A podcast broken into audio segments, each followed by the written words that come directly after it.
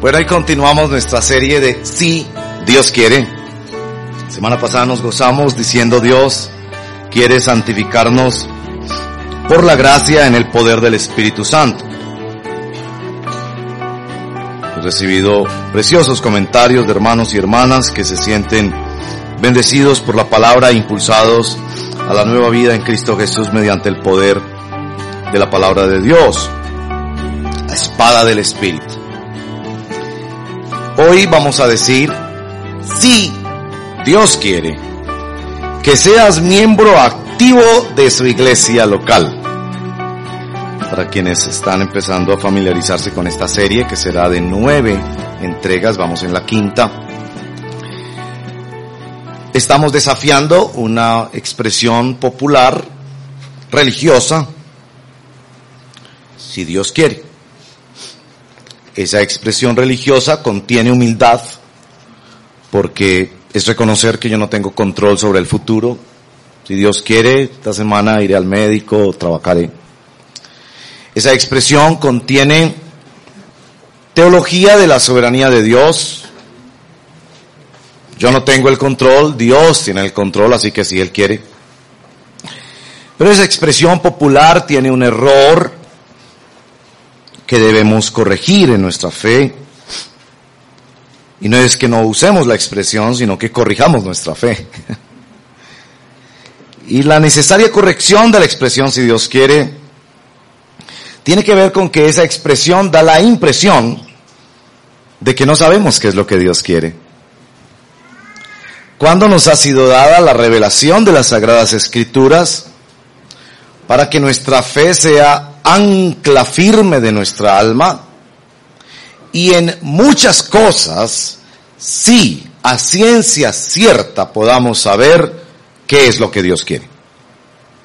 Así que el cristiano no anda por ahí por la vida esperando un futuro incierto y esperando que le vaya bien, vamos a ver qué es lo que Dios quiere, sino que el cristiano, especialmente en ocho grandes temas de su vida, el cristiano sabe muy bien qué es lo que su Señor quiere y por eso se encarrila en lo que Dios quiere, confiando en su promesa de bendición, confiando que el que sembró con lágrimas, con regocijo segará, confiando que por muy difícil que sea la prueba, más grande será la victoria de Cristo.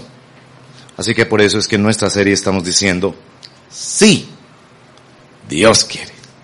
Y hoy, sí, Dios quiere que seas miembro de una iglesia local, miembro activo. Leamos la palabra del Señor. Capítulo 2 de Hechos, verso 41. Así pues, los que recibieron su mensaje, se refiere a la predicación de Pedro en el texto anterior, fueron bautizados, se refiere al bautismo en agua. Y aquel día se unieron a la iglesia unas tres mil personas se mantenían firmes en la enseñanza de los apóstoles, en la comunión, en el partimiento del pan y en la oración. Todos estaban asombrados por los muchos prodigios y señales que realizaban los apóstoles. Todos, todos los creyentes estaban juntos y tenían todo en común ¿Qué tenían en común dos puntos? Pues hasta vendían sus propiedades y posesiones y las compartían sus bienes entre sí, según la necesidad de cada uno. No dejaban de reunirse en el templo ni un solo día. De casa en casa partían el pan y compartían la comida con alegría y generosidad. Alabando a Dios y disfrutando de la estimación general del pueblo. Y cada día el Señor añadía, el Señor añadía al grupo los que iban siendo salvos. Señor, te pedimos por el poder del Espíritu Santo, danos hambre de saber qué es lo que hay aquí para nosotros. Danos hambre de tocar la gloria de Dios. Danos hambre de estar cerca de ti. Danos un profundo desespero, un santo desespero, cuando nuestras vidas no están llenas del Espíritu Santo. Y haznos correr hacia ti nuestra única esperanza. Lo pedimos en el nombre de Jesús. Amén. La, la base histórica del libro de Hechos es muy importante. ¿Por qué se escribe el libro?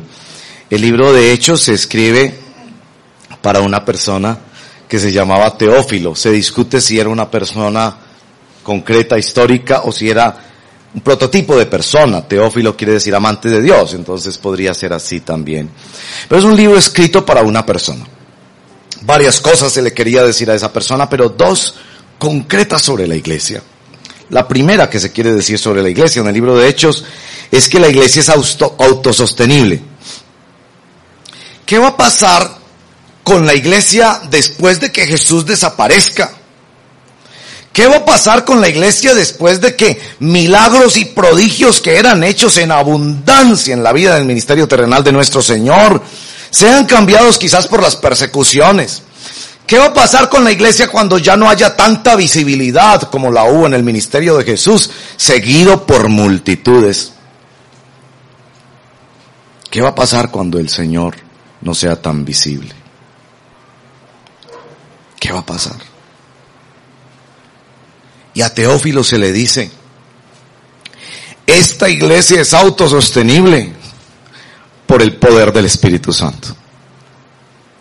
No porque tú estás aquí, ni porque yo estoy aquí. Por mucho que los latinoamericanos seamos tan caudillistas y tan seguidores de figuras carismáticas, la iglesia no se sostiene en qué individuo está al frente, ni qué estructuras tiene, sino que se sostiene en la presencia de Dios, el Espíritu Santo.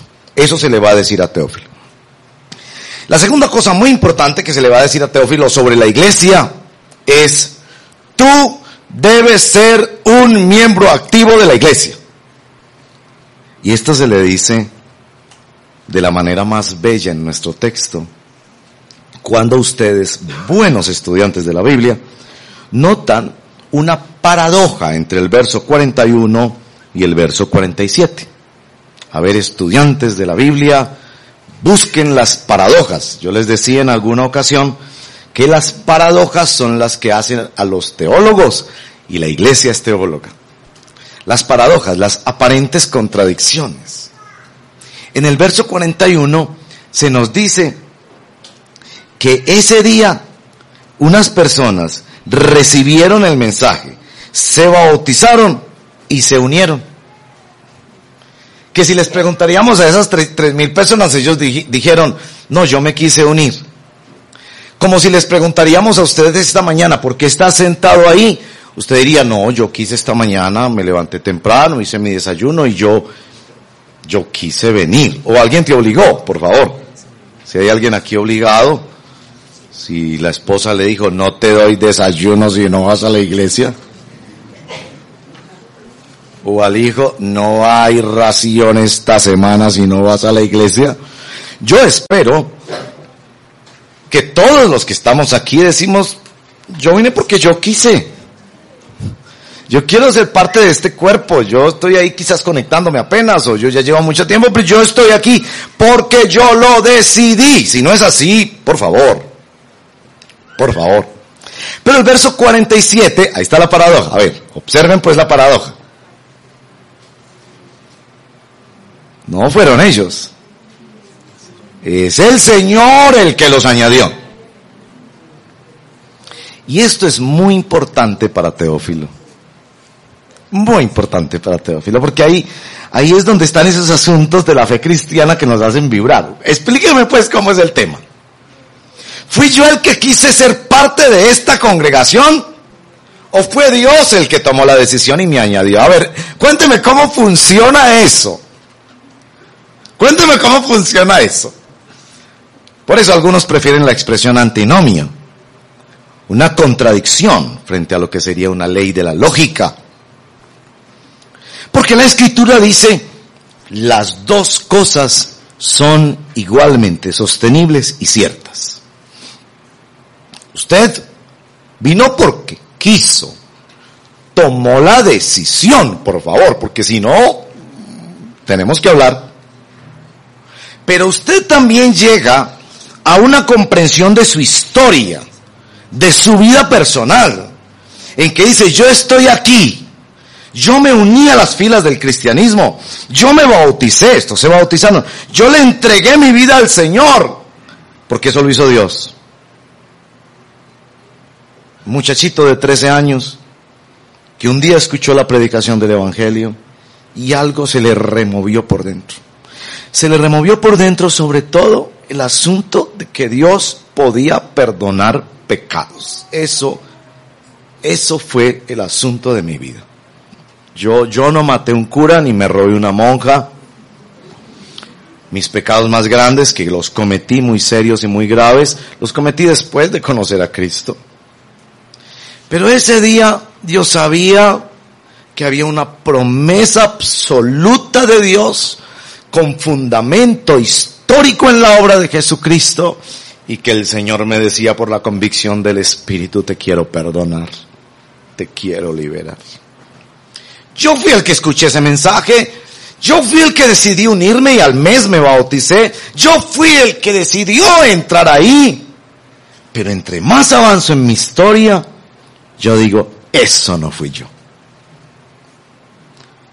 Los hilos invisibles del gran arquitecto y diseñador se movieron de manera extraña en algunas formas que todavía no comprendo para que dieran como resultado ese día el impacto de un corazón y el irresistible llamado de la gracia.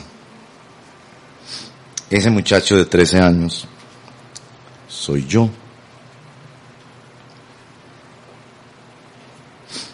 Así que la primera cosa que nos dice nuestro texto es, tú lo decidiste, pero Dios lo decidió antes que tú. Bueno, en la historia de la teología reformada eh, tenemos este dicho, que todos los pecadores pasan por el frente y ven este inmenso letrero, venid a mí todos los que estáis trabajados y cargados, y yo os haré descansar. Llevad mi yugo sobre vosotros, porque mi yugo es fácil y es ligera mi carga. Y aprended de mí que soy manso y humilde de corazón. El letrero está ahí para todo el mundo. Unos lo ven y entran, otros lo ven y dicen ridículo. Hay cosas más importantes, hay mejores conocimientos, hay cosas más profundas. Unos entran otros no. Pero aquellos que entran, después de que entran, se dan cuenta de que la puerta tiene dos lados. En un lado estaba el letrero, vengan a mí todos los que están trabajados y cargados y yo los haré descansar. Pero en el otro lado de la puerta hay un letrero que dice, estabas escogido desde antes de la fundación del mundo.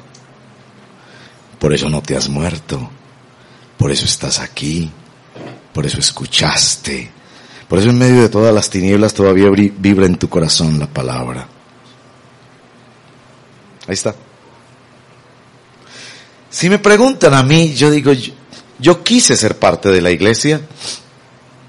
Yo crecí en una época en que la iglesia era muy perseguida. Cuando mis padres conocieron el Evangelio, mi abuelo, que acostumbrábamos visitar, nos recibió en aquella visita y nos rechazó como paisa firme de voluntad y muy orgulloso. Ustedes no son más mi familia.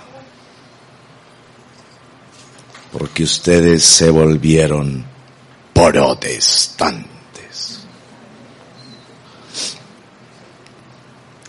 Si la iglesia era mi familia, mis tíos y mis primos fueron la iglesia. Una pequeña congregación de 50, 60, 70 personas. Fue mi familia. Por eso yo digo que yo soy un hombre de iglesia y amo y defiendo la iglesia. Mi familia. Y Dios me unió a ella y un día yo me uní a ella. Ambas cosas son ciertas. La cosa más importante que quisiera leer con ustedes en este pasaje hoy, y esa es mi oración, es la definición de iglesia. ¿Cómo tú defines la iglesia? Es absolutamente trascendental para tu caminar con ella. ¿Qué es la iglesia?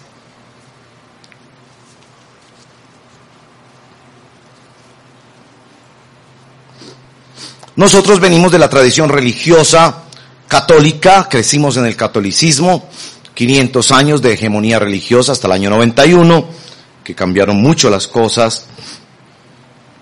La Iglesia Católica tiene la frase, fuera de la Iglesia no hay salvación. Esa frase es muy, muy, muy importante en la teología o en la eclesiología católica. Por eso nos llaman hermanos medios hermanos separados. Por eso una tía mía, tía abuela, que es monja, muy consagrada, y que yo creo que personalmente conoce al Señor, con lágrimas en los ojos muchas veces me ha dicho, Diego, es que a usted solo le falta una cosa, una cosita. Llorando la viejita, porque es una mujer linda, linda, linda, muy dedicada al Señor y al trabajo de los pobres, ya muy anciana. A usted le falta una sola cosa. Vuelva a la iglesia. Yo con mucho respeto, porque quiero ser muy respetuoso con las personas católicas y mucho más porque hay familiares míos que son clérigos. Tía, es que tenemos una definición diferente de iglesia. Para ti la iglesia es una institución histórica y piramidal. Yo no leo eso en el Nuevo Testamento.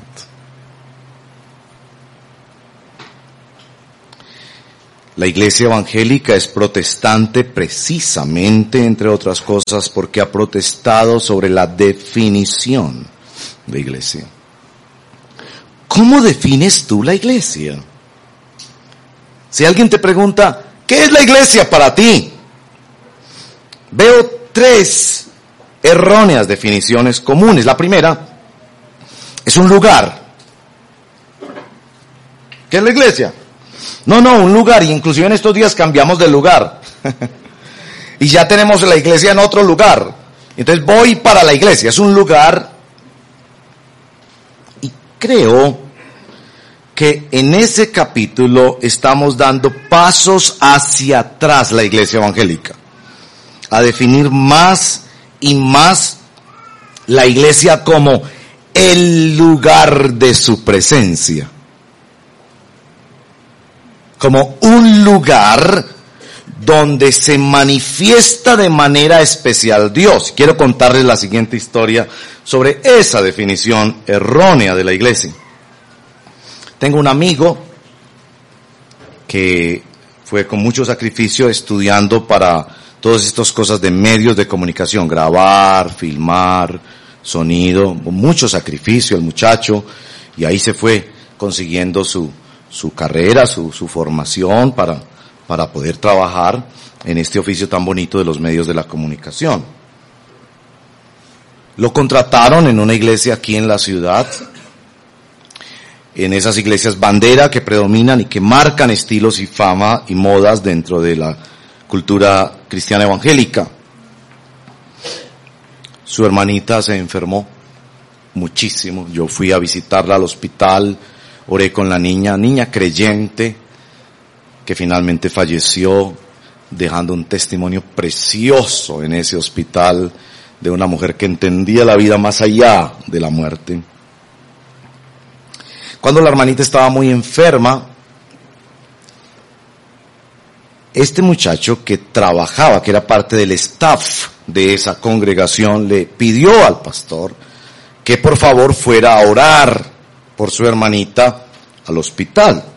Cosa pues bastante normal, digámoslo así, porque a los pastores pues nos conocemos todos los hospitales por eso, ¿no? Porque quieren el consejo, el consuelo, la palabra de ánimo y muchas veces también en nombre de la iglesia, con el apoyo administrativo de la iglesia, cobijar situaciones allí para ayudar. Este pastor, que en su mente la iglesia es un lugar donde se manifiesta Dios, le ha respondido esto, le respondió esto. Usted tiene que traerla aquí, porque aquí es donde está la unción. Usted tiene que traerla aquí. Yo puedo orar por ella, y tranquilo, yo ya estoy orando por ella, le dijo, pero debes traerla aquí porque aquí es donde está la unción. ¿Qué definición de iglesia hay ahí? Un lugar.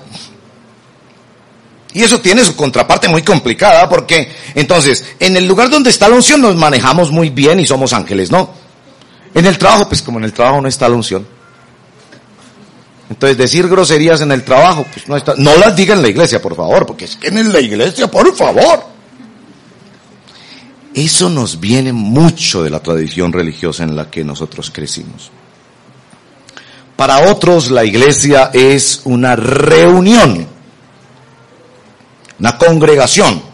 Nos reunimos, hacemos reuniones, donde se realizan ciertas actividades y no hay nada malo ni en los lugares ni en las reuniones.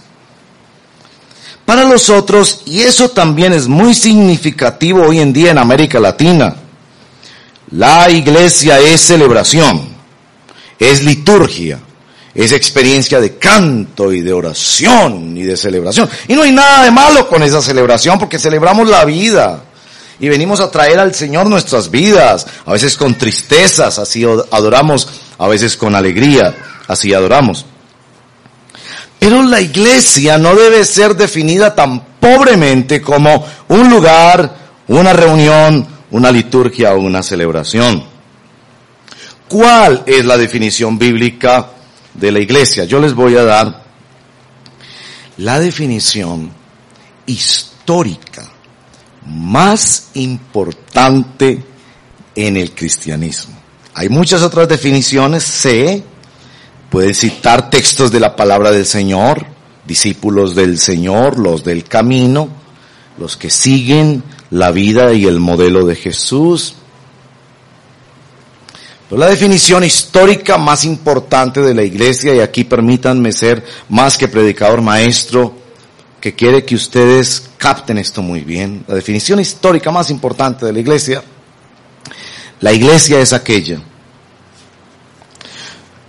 donde se recibe y se predica la palabra de Dios, se administran los sacramentos o las ordenanzas, prefieren algunos, y se aplica la disciplina. Esos tres elementos son esenciales en tu definición de iglesia. Si tienes esos elementos en tu definición de iglesia, vas a poder caminar con ella, vas a poder entenderla a ella y sobre todo, sobre todo, vas a poder amar a la iglesia como la ama el Señor. Palabra, sacramentos, ordenanzas, si prefieres, disciplina. Me referiré brevemente a estos tres. Palabra. Noten en nuestro texto que nos lo dice así, literal. Los que recibieron el mensaje. Ahí está. Los que recibieron el mensaje. La iglesia nace de la predicación de la palabra de Dios no de una experiencia, porque las experiencias cambian mucho. Y por eso me encanta decir, a veces nuestra adoración a Cristo es con lágrimas, es sembrar con lágrimas. Papá, perdí el trabajo, pero te voy a ser fiel. Papá, te fallé esta semana, pero voy contigo para las que sea. Señor Jesucristo, cometí tal error, pero te voy a ser un discípulo y me voy a levantar, a veces con lágrimas de arrepentimiento y de búsqueda sincera. Otras veces venimos, claro, a contar nuestros testimonios, cosas gloriosas que Dios hace, milagros, prodigios, cosas extraordinarias que señalan la suficiencia de Cristo. Pero la iglesia nace en la palabra, recibiendo la palabra. El texto es muy sencillo y elocuente en eso. Los que recibieron la palabra y se viene una tonelada de cosas por efecto de la palabra. Pero la iglesia también vive para predicar la palabra. Y entonces el verso 46, no dejaban de reunirse de casa en casa y alababan a Dios y tenían estimación general de todo el pueblo, porque se ocupaban de comunicarle a los demás que Jesús es real, que Jesús puede vivir en tu corazón, que esto es en serio y esto es cierto, por favor. Más adelante vamos a ver los esfuerzos y los sufrimientos de la iglesia. Primera, por llevar el mensaje a otras personas. Entonces la iglesia nace de la palabra y vive para predicar la palabra que crea nuevas realidades. La iglesia es la iglesia de la palabra, por favor. Cuánta tristeza me ha dado el fin de semana. Enviamos tres líderes a Bogotá a aprender entre ellos a nuestro pastor, nuestro querido pastor Bill, y le dijimos, examine iglesias. Fueron a varias iglesias, vea que puede aprender. Especialmente teníamos interés en el factor jóvenes, que necesitamos aprender, y en el factor niños, que es el, el área donde necesitamos y necesitamos crecer y aprender cómo llevar palabra de Dios a los niños. Me ha dicho que una iglesia que yo conocí en años pasados y que aprendí mucho de ellos, varios de esos pastores fueron conocidos míos, el hombre no sé, nos, me dijeron si el pastor sale al frente a predicar y no solo que no tiene la palabra en la mano, téngala en una tableta, téngala en un celular, pero no tenía Biblia en la mano. Entonces yo pregunto, ¿qué predica? Si no solo que además de eso, lamentablemente, no mencionó la Biblia para nada. Me dijeron, me dijeron, Diego, no, en ningún momento citó un verso de la Biblia. En ningún momento mencionó un verso de la Biblia. El tipo estaba hablando de la familia y, y, dijo claro, cosas buenas de la familia, ¿no? Amen a sus hijos y la familia es muy linda, es la célula de la sociedad, por favor cuiden sus familias. Pero nunca nos, nos los puso cerca al poder de la espada del Espíritu, que es palabra de Dios, no es palabra mía, es palabra de Dios. Es la, la primera definición de iglesia, por favor. La iglesia es la que nace por la palabra y la que predica la palabra. Esa es la misión. Esa es la misión. Porque nosotros creemos esta locura de la predicación. Que solo basta con testificar de Jesucristo. Yo no hago nada. No piense que yo tengo poderes excepcionales. Yo tengo el mismo Espíritu Santo que tiene usted. Esa idea de que el pastor tiene poderes por ahí, eso es falso. Eso es falso. Usted lo ve en la televisión un ratico, pero el tipo pelea con la mujer, a veces no tiene para los servicios públicos, de las 50 oraciones que pasan, no pasan lo que él espera en 45, que es la misma realidad mía. No hay santos, ni vírgenes, ni ángeles, no, hay un solo mediador. Y Dios se manifiesta en su misericordia. Y quizás Dios responde más la oración de la hermana sencilla de la iglesia que ora con fidelidad que del mismo pastor. Y Dios hace más milagros fuera de la iglesia que dentro de ella. Y esto lo puedo demostrar por la escritura. Dios hace más milagros fuera de la iglesia que dentro de ella, porque está llamando a través de esos milagros a la salvación y al arrepentimiento. Romanos 2.4. La iglesia nace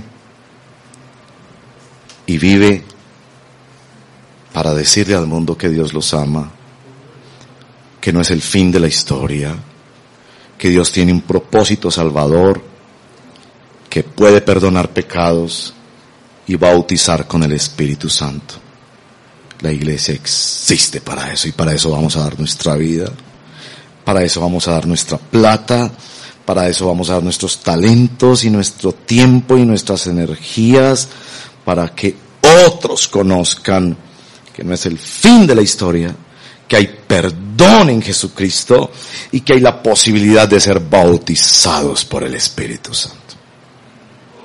Primera definición de la iglesia. La iglesia es la que nace y vive para predicar la palabra del Señor. La segunda tiene que ver con los sacramentos. Los sacramentos de las ordenanzas de la iglesia cristiana son solo dos, en la tradición son siete. La tradición en la que fuimos formados muchos de nosotros, en esa tradición religiosa son siete. En la Biblia son solo dos ceremoniales que Jesús pidió que sus discípulos practicaran. El bautismo y la Santa Cena, que son señales externas y visibles de la gracia interna de Dios en el poder del Espíritu Santo. La iglesia administra los sacramentos, que quiere decir que los administra. Asegura que quien va a dar el paso del bautismo entiende el Evangelio y asegura que cuando nos reunimos a esta cosa extraordinaria que trasciende nuestra capacidad de explicación, que es una presencia especial de Jesucristo, si me permiten, en la que el Evangelio se hace visible. Por eso Agustín decía, es, es visible el Evangelio en los sacramentos, porque se está predicando que hubo uno que dio su vida por mí y hubo uno que me envolvió en una relación sellada por la eternidad, tan cierta como Jesús en la historia, tan cierto como que ese pan y ese vino estaban fuera de mí esta mañana y ahora están dentro de mí y me nutren. Yo pertenezco a Cristo y Él pertenece a mí. La iglesia vigila que eso se entienda bien, que eso se practique bien, yo como pastor no, no me gusta y debo decir ahí una expresión de gusto. Cuando se toma como pasaboca al final los elementos que quedan, no son místicos, no son diferentes, pero es tan preciosa la celebración que yo le digo a las hermanas que no vengan los niños a tocarlo. Los niños si participan, participan sí, solo si sus padres tienen convicción de que ya esos niños se le han entregado a Cristo. Si no, no, no, no, no. No, es muy sagrado y muy santo. Y, San Pablo nos advierte en 1 Corintios 11 que algunos, por no tomar con delicadeza, por no arrepentirse en el momento de la Santa Cena, viven experiencias de enfermedad y aún de muerte. Entonces yo le digo a los hermanos, tomen las cositas, llévenlas de nuevo a la cocina, empáquenlo en bolsitas, y por supuesto, ese pancito que sobra se puede usar para dárselo a alguien necesitado, se puede llevar a casa y se puede comer, no debemos botarlo, pero, pero no es que el niño viene y nos, esto se volvió como pasabocas en una mesa de una fiesta. Es una fiesta, es un banquete, pero debemos mirarlo con la mayor seriedad. Así, el bautismo y la Santa Cena. ¿Por qué? Porque reflejan la comunión de la iglesia en torno a Jesucristo. La unidad de la iglesia no es una unidad de fronteras, sino de centro. Les explico esto. La unidad de la iglesia no es que pusimos muros para encerrarnos todos aquí y decir los que están dentro de este muro, estos son. La unidad de la iglesia no es de fronteras, límites o muros, sino de centro. Los que estamos atraídos a Jesucristo y lo amamos y lo queremos amar más y más y más sobre todas las cosas. Los que somos como un imán atraídos hacia Jesucristo. Eso es la iglesia del Señor. Y algunos todavía están muy lejos del imán de nuestro Señor Jesucristo, de, su poder atractivo y transformador. Otros están un poco más cerca. Pero la iglesia está unida en torno a la persona de Jesucristo, que es predicada en los sacramentos del bautismo y la Santa Cena. Palabra, sacramentos, disciplina. Esas tres palabras quiero que las tengan muy claras. La palabra disciplina, quisiera referirles a una predicación que espero que ya esté subida a la página web, donde aprendimos que hay disciplina formativa y disciplina correctiva y que tenemos que tener mucho cuidado cuando entendemos la disciplina del Señor en su iglesia solo como la disciplina correctiva. Miren que esta mañana ustedes se han sometido a una disciplina. Una disciplina es darle al Señor lo mejor de nuestra semana. ¿Qué es lo mejor de nuestra semana? Domingo por la mañana. Yo viajé toda la noche en, bus porque estaba en un compromiso en otra ciudad y sabía que si me esperaba esta mañana corría riesgos, entonces me vine en bus. Yo también hubiera querido quedarme por la mañana como ustedes, porque no hay nada mejor que quedarse haciendo locha un domingo por la mañana y hacer el brunch, dicen los gringos, el almuercito mezclado con desayuno. Y si tiene una esposa tan generosa y dedicada, que le frite a uno su chicharroncito con arepita con chocolatico con leche deslactosada, porque ya a esta altura, si no es deslactosada, me muero. Y ahí hasta el perrito se subía a la cama y disfruta. Rico, ¿no? Rico. Pero yo digo, yo le voy a dar a mi Dios lo mejor, te daré lo mejor del trigo. Te daré lo mejor. Porque Él me ha dado lo mejor, Él me dio a Jesús. Y así como que establezco mi agenda en la semana. Primer día de la semana. La mañanita, para mi Señor. Y llego ahí a las 10 de la mañana a orar.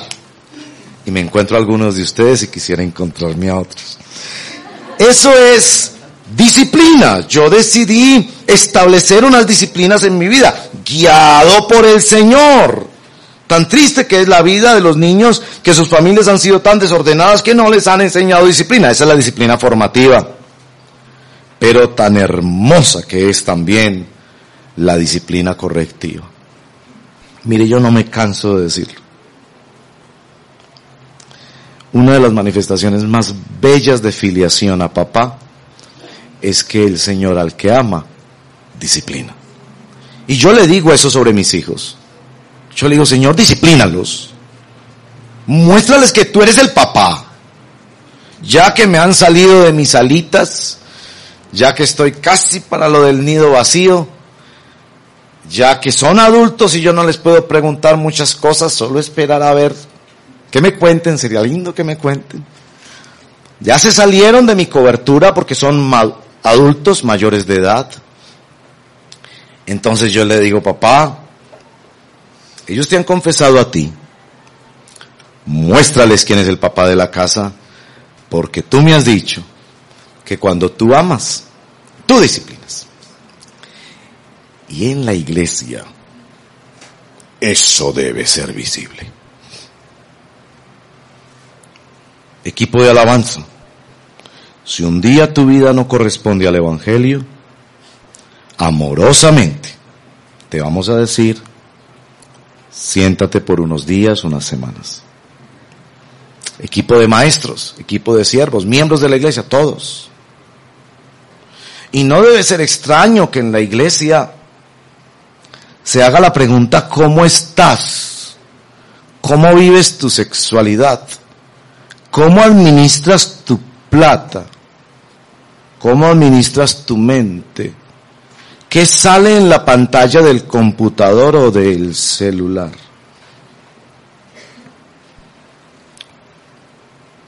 Porque hay disciplina de Dios y queremos caminar juntos como discípulos.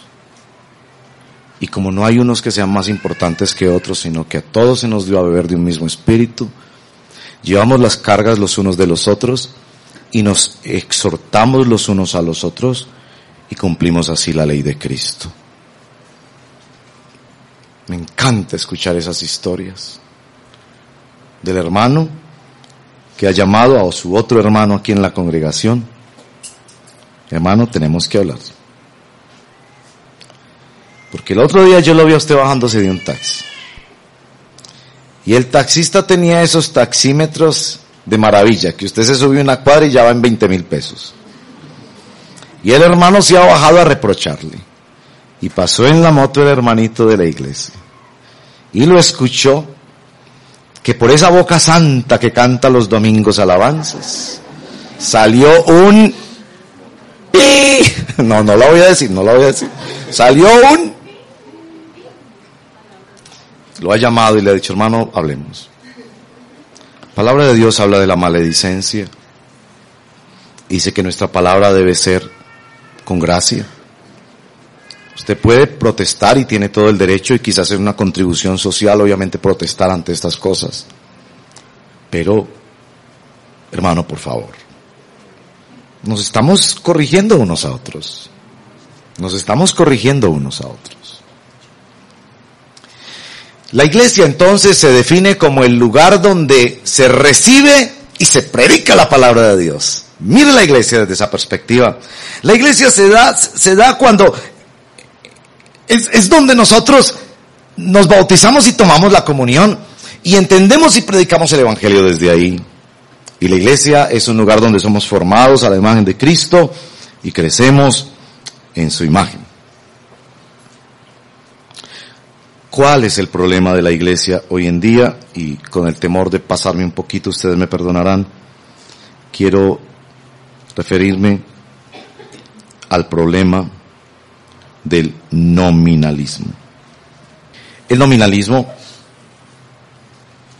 es ese asunto de que hay personas que se identifican con cosas de la iglesia, pero no son parte de ella, no tienen pertenencia.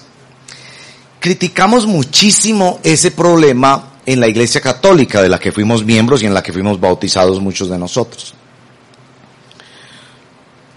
El problema del nominalismo lo criticábamos porque la persona iba, se sentaba, no saludaba a nadie, un día iba a una parroquia y otro día iba a otra parroquia, a veces solo se quedaba en el altar comiendo las, las, las famosas empanaditas de parroquia, que entre otras cosas eran muy buenas, ¿sí o no? Chiquitas. Y entonces ya le decía a la mamá, que las mamás antioqueñas esas son, ¿no? El poder está en las mamás. No mami, yo ya, yo ya celebré las fiestas por guardar y ya estuve en la misa. Yo no le decía a los amigos, digo, usted estuvo mirando a las muchachas ahí en el atrio. No, pero no le dije eso a mi mamá. O sencillamente se estaba ahí cada vez una cosa más breve, media hora y se salía, no se sabía quién era, se cambiaba, no se exponía la vida, era un asunto muy ritual, muy litúrgico.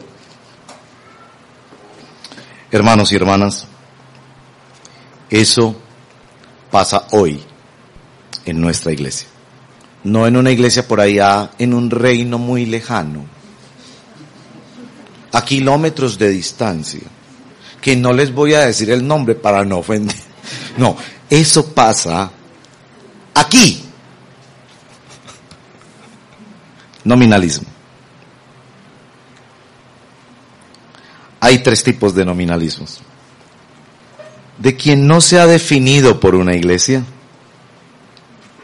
Algunos lo llaman la iglesia flotante.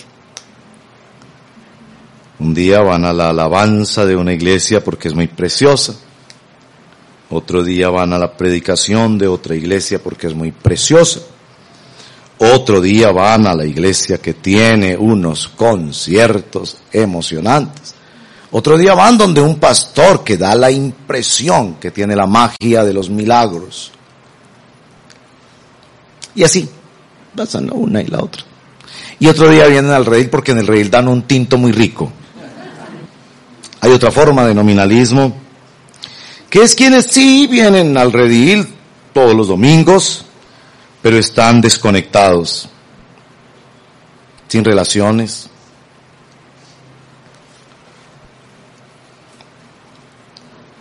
Como aquella historia del anciano muy rico que había en una iglesia, que llegaba temprano y saludaba a todos los hermanos afectuosos, muy querido en la iglesia, muy rico y claro, todo el mundo lo quería saludar porque pasarle la hojita de vida y, ahí conocer al hermano es importante. Y era muy generoso, ¿verdad? Y al final de la iglesia dice, tenía sobrecitos. Y buscaba intencionalmente, al final ya cuando casi todo, casi el último que se iba, sobrecito. Y un sobrecito con una ofrendita para el hermano. Y venía ahí, hermano, una ofrendita que a unos les daba 10 mil pesitos, a otros 20 mil pesitos. Y bueno, cuando eso ya fue muy frecuente entre los hermanos empezaron a comentar, pues muy lindo el hermano porque conociendo necesidades, muchos estudiantes, muchos hermanos en necesidad, decía yo, no es mi ofrenda, mi ofrenda y mi diezmo se la di al Señor, pues ustedes saben que el Señor me ha prosperado, yo veo que usted tiene una necesidad y yo, Pero a uno les daba cinco mil. Había quienes les daba mil en un sobrecito. Esos billetes de mil que ya hay que guardarlos para colección. Y a otros veinte mil y treinta mil en un sobrecito al hermano. Y los hermanos empezaron a comentar, oye, ¿has visto esto del hermano? Que al final dice, quiero bendecirte con un detallito para que tengas una semana quizás con mejores loncheritas o para tus pasajes. Sí, he notado eso, sí, a mí me ha dado. ¿Cuánto te dio a ti? No, dos mil. ¿Y a ti cuánto te dio? No, a mí me dio como treinta. No se aguantaron. Hermano, un día los llamaron los hermanos al final, hermano, explíquenos esto. Usted a unos les da en un sobrecito, mismo sobrecito, con el mismo amor, hermano, una bendicióncita. Pero a otros les ha dado hasta 50 mil pesos.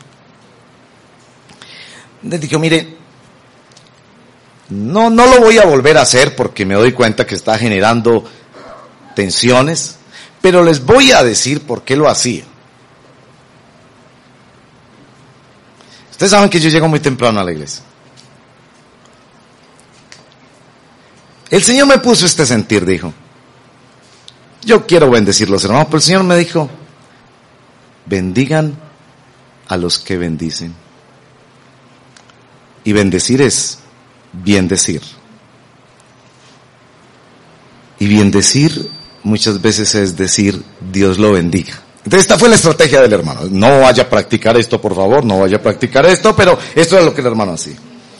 Él se hacía allá en la esquinita donde se hacen los que les gusta hacerse en las esquinitas para que nadie los mire y ellos puedan mirar a todos. Ellos se hacían en las esquinitas. El Señor se hacía. Y empezaba a contar a cuántos habías saludado tú. Y por el número que había saludado, le daba mil pesitos. Así que el que no saludó a nadie, sin sobrecito. Y el que hermano había saludado a la anciana, había hermano, ¿cómo está usted? Dios me lo bendiga. A la otra hermana le empezaba a contar, va uno, va dos, va tres. Él dijo, yo no lo voy a volver a hacer. ¿Por qué? Imagínense, no, ahora todo el mundo como loco, si te bendigo de venganza, con un letrero, un letrero para todos. Pero dijo, yo quiero bendecir a los que bendicen. Un segundo tipo de nominalismo es quienes participan en la iglesia, pero solo vienen a recibir. Solo vienen a recibir.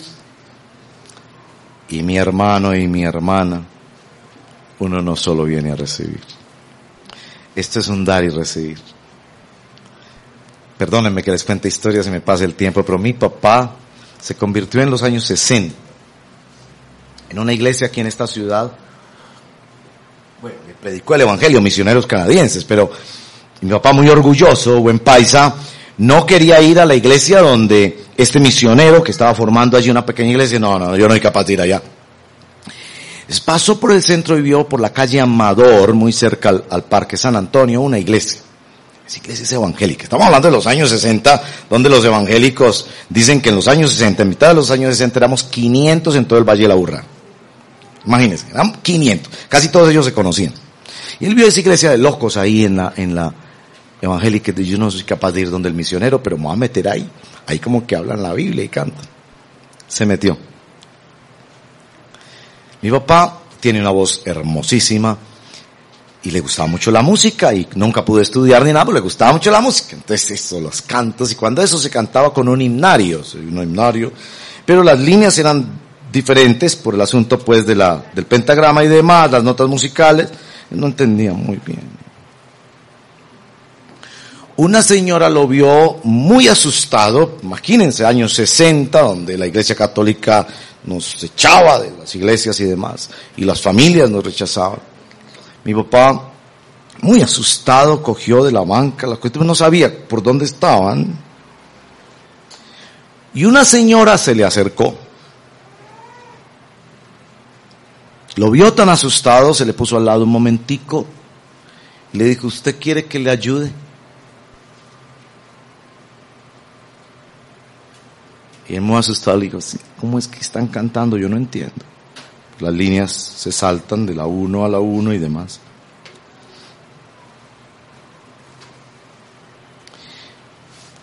Esa señora, mi papá dice, su primer contacto con la iglesia evangélica.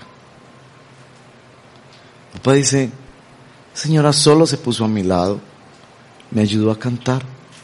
Después cuando salió el predicador, me pasó una Biblia y me ayudó a buscar, porque es, es un poquito complicado cuando uno está empezando a leer la Biblia, son 66 libros. Mi papá dice, eso marcó mi vida.